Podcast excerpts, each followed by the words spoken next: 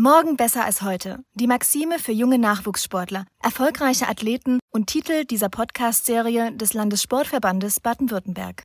Wir stellen euch in diesem Sportcast gemeinsam mit Sportlern, Funktionären und Politikern Insights und exklusive Neuigkeiten rund um den Sport und die Athleten im Südwesten vor.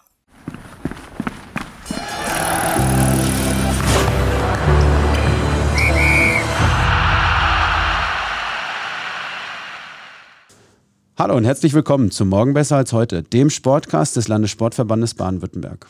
Heute mit der fünften und letzten Folge unserer Sonderreihe zum Thema duale Karriere. Schön, dass du eingeschaltet hast. Mein Name ist Patrick Zimmermann und gemeinsam mit dir bin ich heute am Olympiastützpunkt der Metropolregion Rhein-Neckar zu Gast. Zunächst möchte ich aufgrund eines Personalwechsels nach unserer Aufzeichnung am Olympiastützpunkt der Metropolregion Rhein-Neckar darauf hinweisen, dass nun Jochen Zürn die Laufbahnberatung von Christoph Steinbach übernommen hat. Bei mir ist Fanny Rinne, Laufbahnberaterin hier am Olympiastützpunkt. Deine beiden Kolleginnen Birgit Vetter und Christoph Steinbach, die sind heute leider verhindert und können nicht dabei sein. An dieser Stelle einen schönen Gruß auch. Ähm, vielen Dank, dass du dir die Zeit nimmst und mit uns ein bisschen sprichst. Jetzt habe ich gerade schon Laufbahnberatung gesagt. Ähm, da darf der Treppenwitz natürlich nicht fehlen. Also was für eine Laufbahn beratet ihr? Muss ich mir das vorstellen wie eine Laufbahn im, im Stadion oder, oder was muss man sich darunter vorstellen, wenn es heißt, ich bin Laufbahnberater? Ja, der, der Name ist ein bisschen verwirrend. Man muss oft ein bisschen mehr dazu erklären, wenn man sagt, okay, ich bin Laufbahnberaterin. Ähm, es geht nicht um die Laufbahn draußen auf dem Feld, sondern es geht um die Karriere, um die berufliche Karriere. Also es geht darum, Athleten dabei zu begleiten, ihre, ihre sportliche Karriere und ihre Bildungs- und Berufskarriere unter einen Hut zu bekommen. Es sind zwei Karrieren, man spricht auch von der dualen Karriere. Und äh, das ist ein enormer Aufwand, ein Zeitaufwand, ein Energieaufwand. Ähm, und äh, deswegen gibt es in dem Bereich eine Unterstützung. Was macht das Thema duale Karriere für dich aus? Wir haben jetzt gesagt, zwei Karrieren nebeneinander. Wenn wir in die normale Wirtschaft schauen, dann bin ich vielleicht einfach nur ein Kaufmann oder ein Handwerker und dann habe ich meine eine Karriere. Was ist so die Besonderheit dahinter? Naja, es ist so, dass eine Sportkarriere eben schwierig ist, sie alleine zu machen. Jetzt wird wahrscheinlich äh, denken viele gleich, ja, ja, wieso, aber Fußballprofis machen eine Karriere und ist gut. Ähm, dazu ist zu sagen, ja, weil sie damit finanziell abgesichert sind. Das sind die meisten olympischen Sportler nicht. Ähm, und zum anderen ist eine Sportkarriere nun mal zu einem Zeitpunkt zu Ende, wo hoffentlich das Leben noch sehr, sehr, sehr viel länger geht. Ähm, viele Karrieren enden mit 25, mit 30, vielleicht mit 35. Es hängt davon von individuellen Faktoren ab, aber natürlich auch von der Sportart.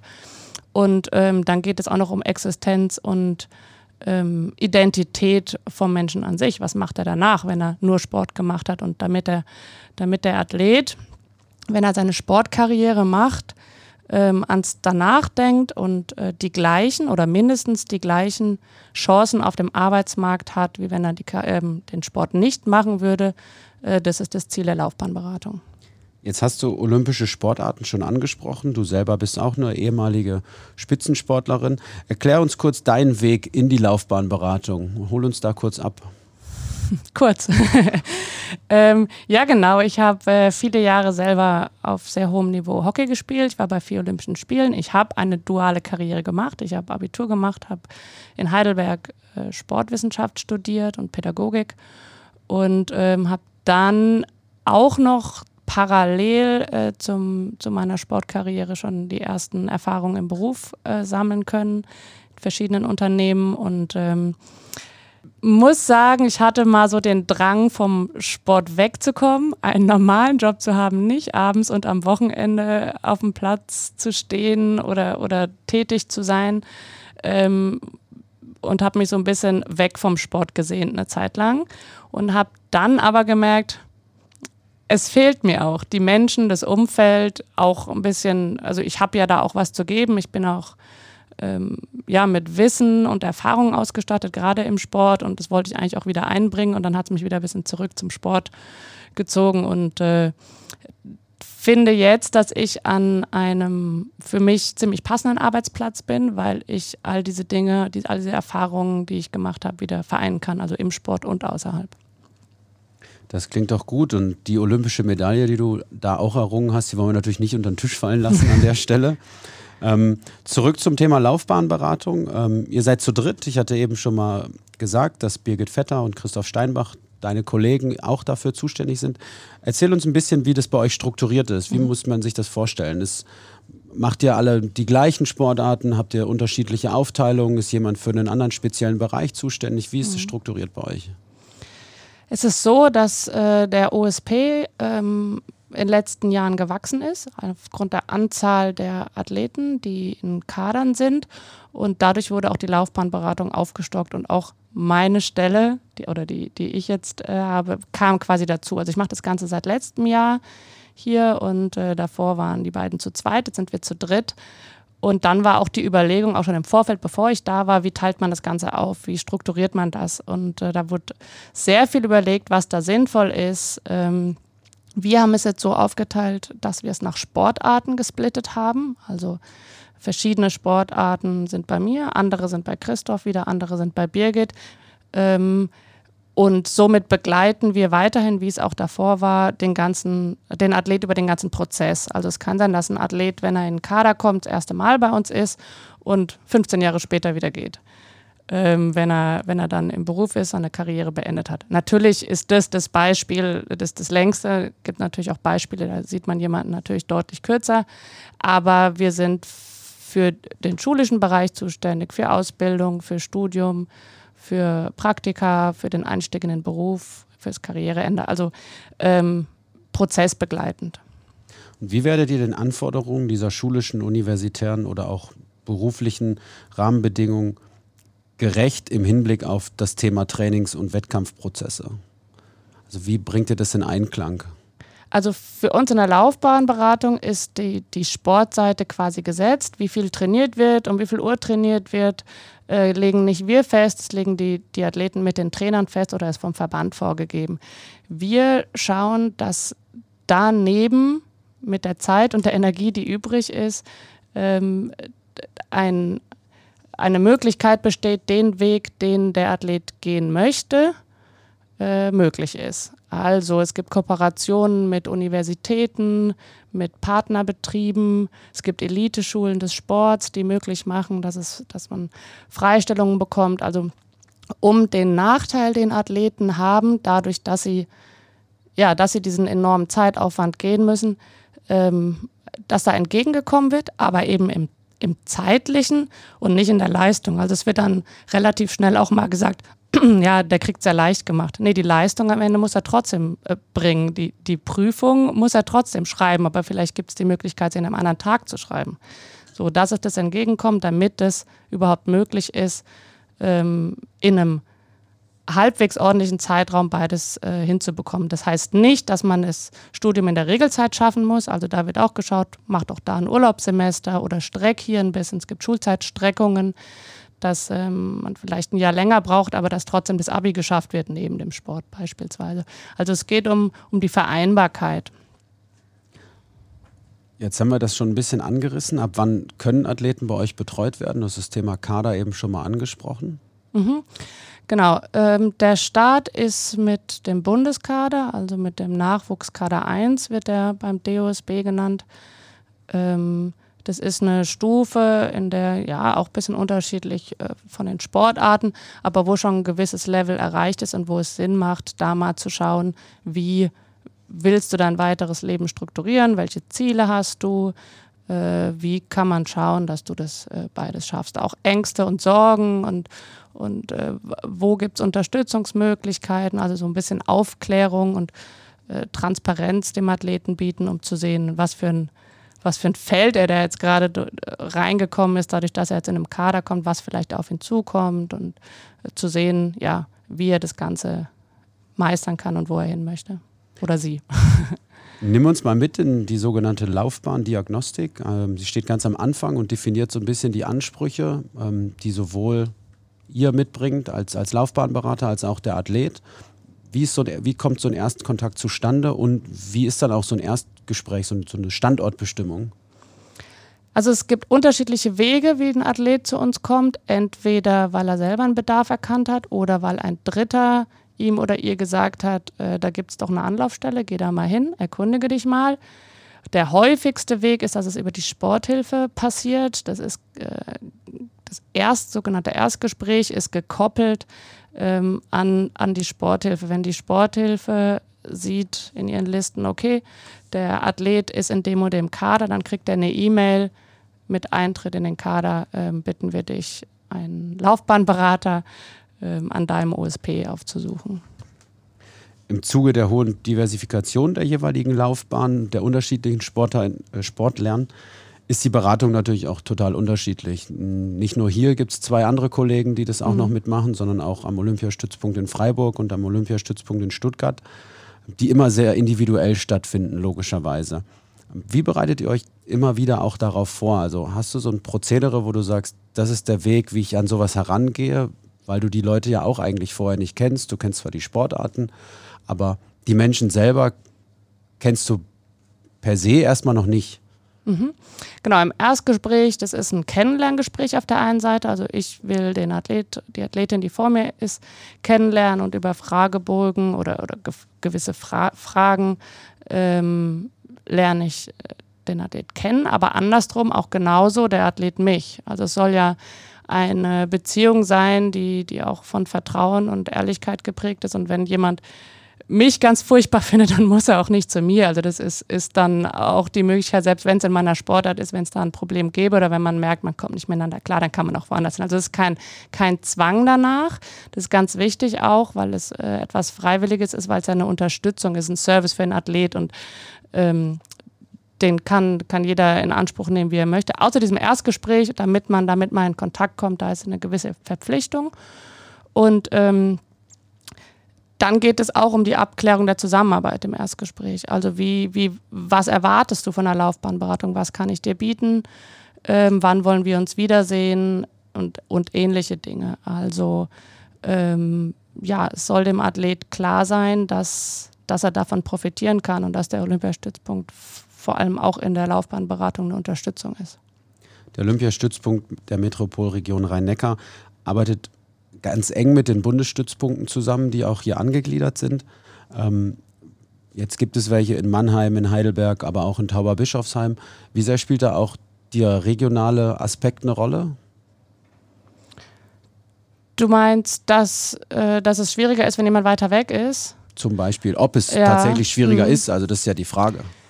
Also sicher, wenn jemand dauernd im Haus ist, hat man vielleicht einen Tick mehr Nähe oder der traut sich mehr, äh, vielleicht mal an meiner Tür zu klopfen. Im Prinzip sollte es aber nicht so sein. Wir probieren schon auch, ähm, ja, Kontakt herzustellen zu den anderen. Wir fahren auch zu den Stützpunkten. Also ich bin auch mal in Karlsruhe, äh, biete quasi da auch eine Sprechstunde an. Ähm, viel geht jetzt auch über Telefon oder Video. Ich meine, die letzten Monate haben das sicherlich auch nochmal vereinfacht, den Umgang damit oder die, die Normalität damit.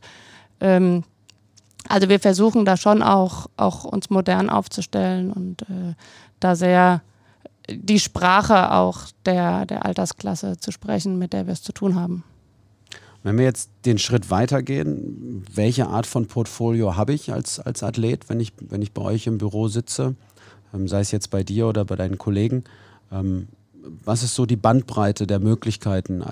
Welche Arbeitgeber, welche Möglichkeiten, Studium hast du jetzt eben schon mal angesprochen, ähm, habe ich?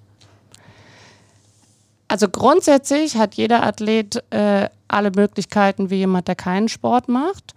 Ähm, es gibt zusätzlich Möglichkeiten äh, von verschiedenen Einrichtungen, die, ein besonderes Setting anbieten für Sportler. Das ist die Bundeswehr, es ist die Polizei, ähm, Zoll, Feuerwehr, äh, städtische Einrichtungen.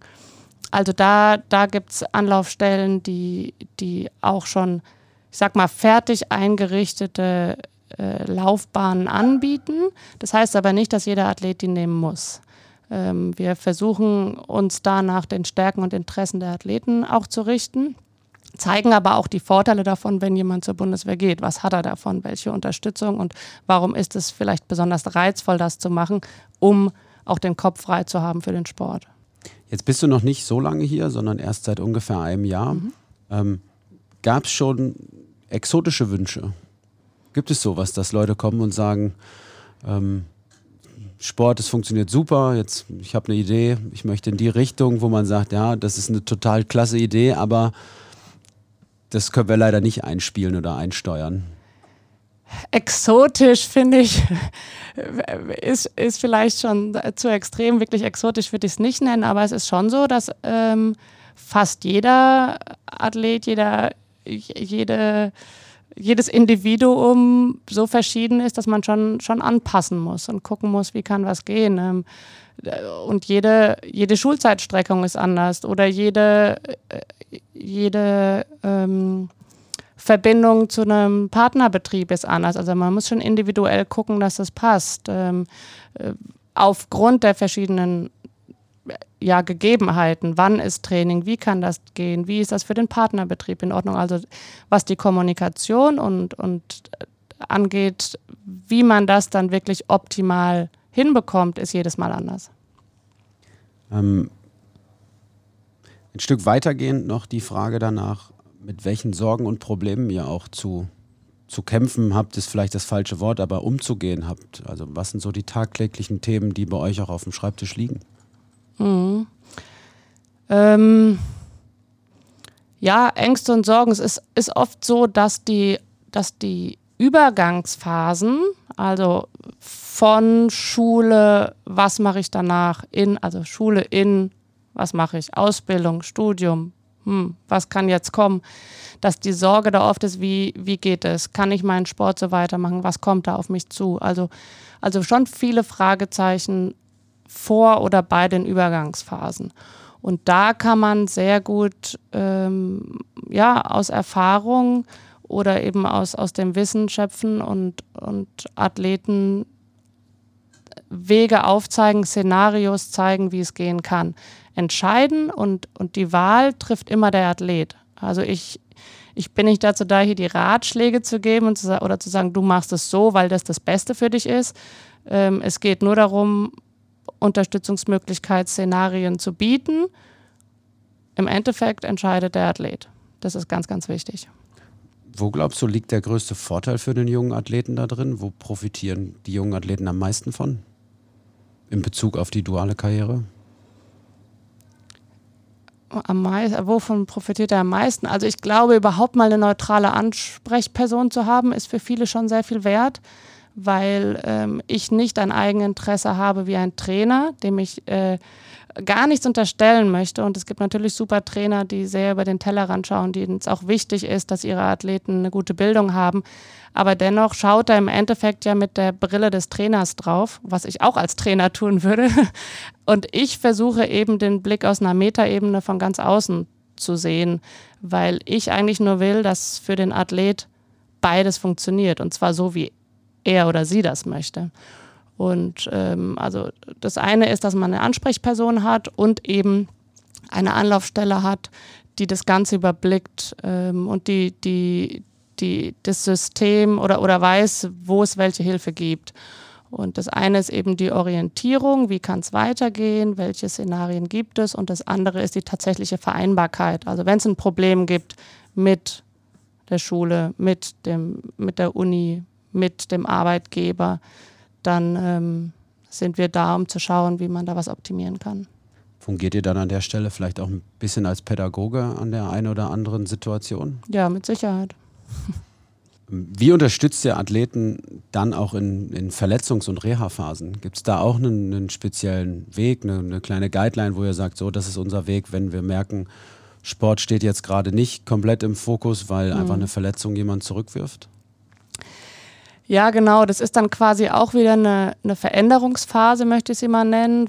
Eine, eine nicht, geplant, nicht geplanter Einschnitt für den Athleten. Ähm, Reha bedeutet leider oft gar nicht so viel mehr Zeit zu haben als Wettkampf, weil eine Reha sehr intensiv sein kann. Ähm, aber doch passiert oft im Kopf ziemlich viel mit den Athleten. Und dann ist es manchmal sehr sinnvoll, über Dinge in der Laufbahn oder über die Karriere zu sprechen oder eben gerade nicht. Also je nachdem, an welchem Punkt er sich befindet. In der Reha wird er ja auch begleitet äh, von Trainingswissenschaftlern und so weiter, muss viel äh, ja, anderes Training machen, aber kann auch, wenn er jetzt völlig neben der Spur ist durch diese Verletzung auch zur Sportpsychologie. Also die haben wir auch hier im Haus kann auch eine an, ein Anlaufstelle sein. Wenn, wenn Zeit ist, um ein bisschen mehr über die Zukunft nachzudenken, dann ist in der Zeit ein bisschen mehr Laufbahnberatung vielleicht ganz sinnvoll. Ich finde es aber sehr, sehr entscheidend auch zu sagen, okay, wann kommen Athleten zu mir? Ähm, es gibt Phasen, da kann es auch ganz störend sein, über die Zukunft nachzudenken. Wenn ich irgendwie im Tunnel bin, drei Monate vor einem wichtigen Wettkampf und dann ruft mein Laufbahnberater dauernd an und sagt, hey, was machst du denn danach? Dann, dann holt es die Aufmerksamkeit weg von dem, was ich gerade machen muss. Also äh, deswegen ist es sehr, sehr wichtig, dass auch sehr viel vom Athlet ausgeht und er weiß, was er bei uns auch kriegen kann. Und wir ihn aber auch nicht äh, ununterbrochen mit allem äh, vollschütten, wie zum Beispiel in der Reha-Phase, was ja auch eine sehr sensible Phase ist. Jetzt hast du das, die Kollegen gerade schon mal angesprochen. Wie eng ist auch euer Kontakt zu der Sportpsychologie oder zu den Reha-Maßnahmen in diesem Gesamtkonstrukt?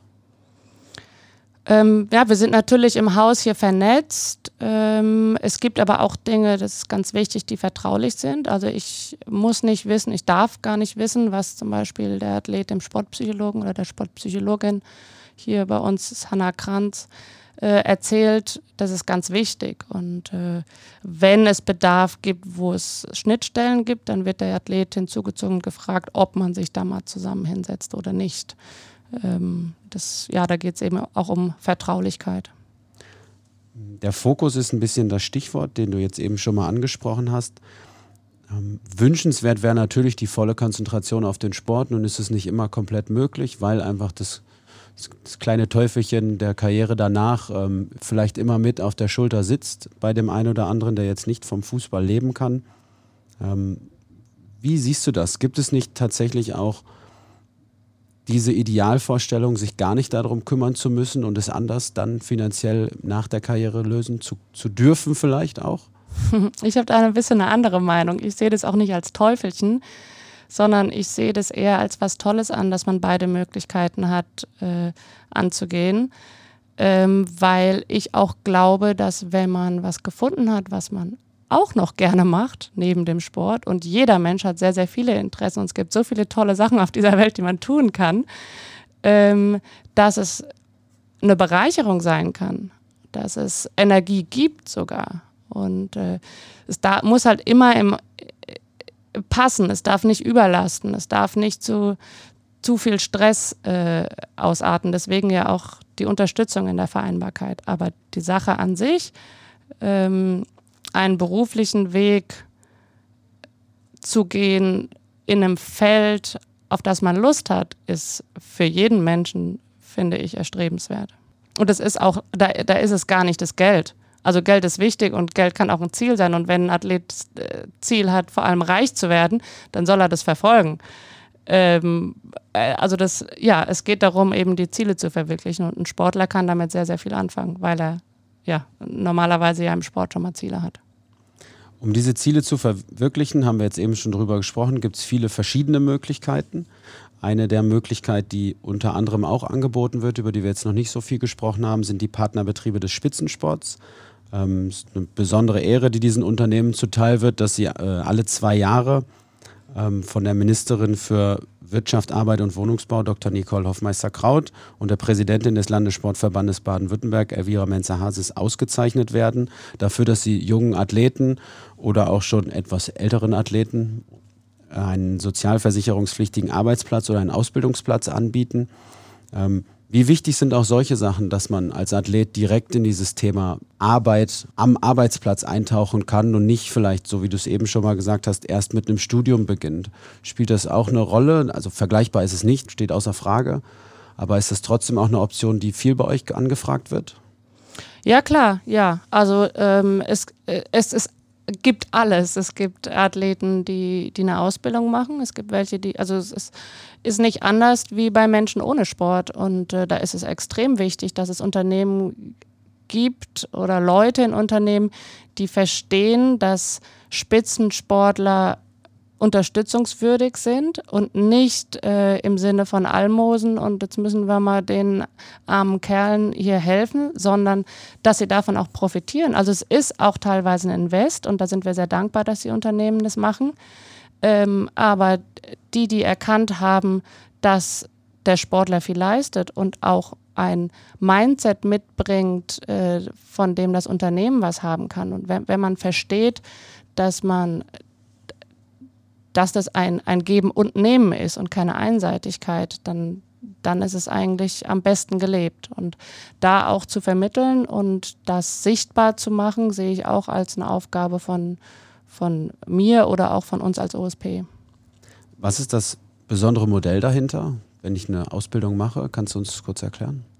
Das Besondere ist vor allem die Freistellung. Also, dass geschaut wird, dass ein Athlet, äh, der vielleicht nicht morgens um acht anwesend sein kann, weil er noch im Frühtraining ist, weil er vielleicht von sechs bis halb neun im Training ist, dass er eben später anfangen kann, aber eben trotzdem die Inhalte der Ausbildung komplett mitmachen kann.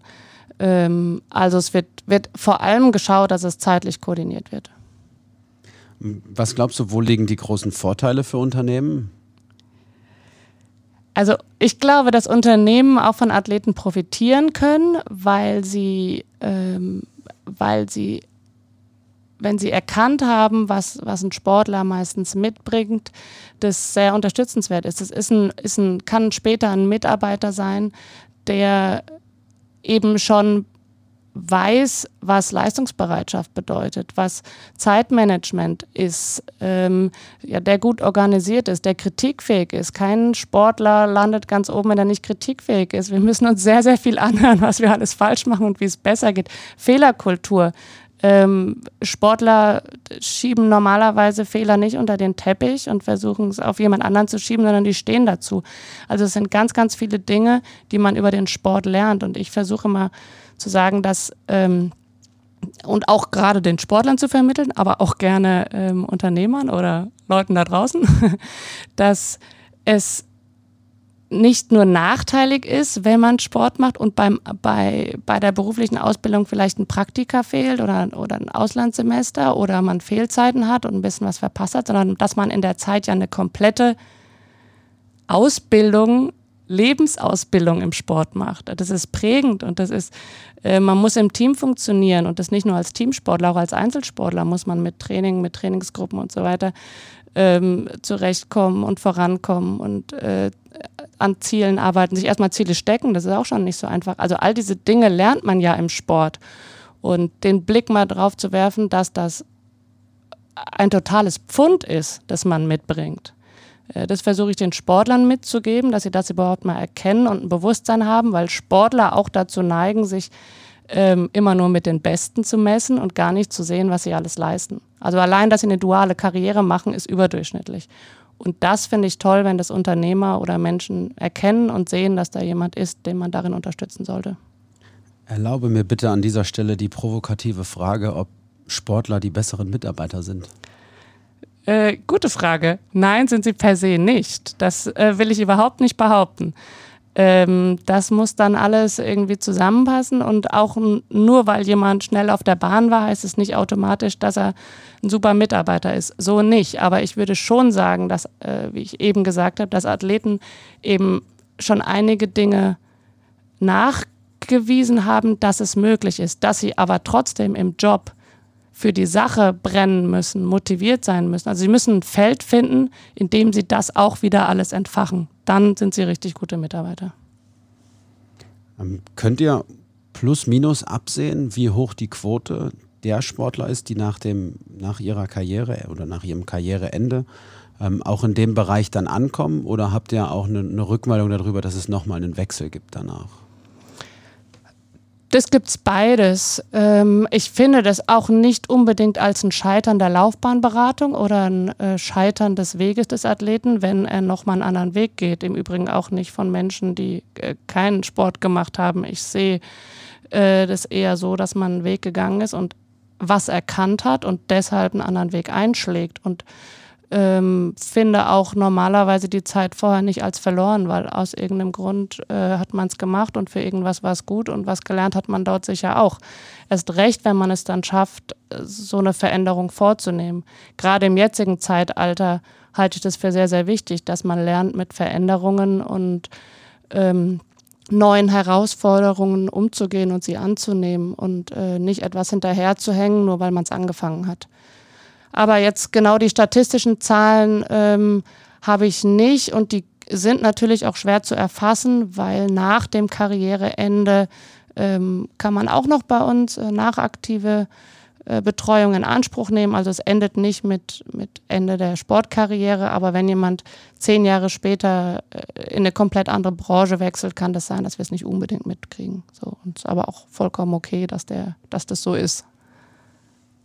Vielen lieben Dank erstmal an dieser Stelle. Wir sind soweit durch. Toll wie du und deine Kollegen Birgit Vetter und Christoph Steinbach, genauso wie die anderen Kollegen am Olympiastützpunkt in Freiburg und am Olympiastützpunkt in Stuttgart, die jungen Athleten oder auch schon etwas älteren, du hast es gerade gesagt, bei diesem Thema duale Karriere unterstützen. Ähm, wir drücken ganz fest die Daumen, dass das auch weiterhin ein, ein großer Teil wird und dass weiterhin viele Athleten davon profitieren können und sagen ganz, ganz herzlichen Dank für die Einblicke, die du uns gewährt hast. Sehr gerne, ich danke auch.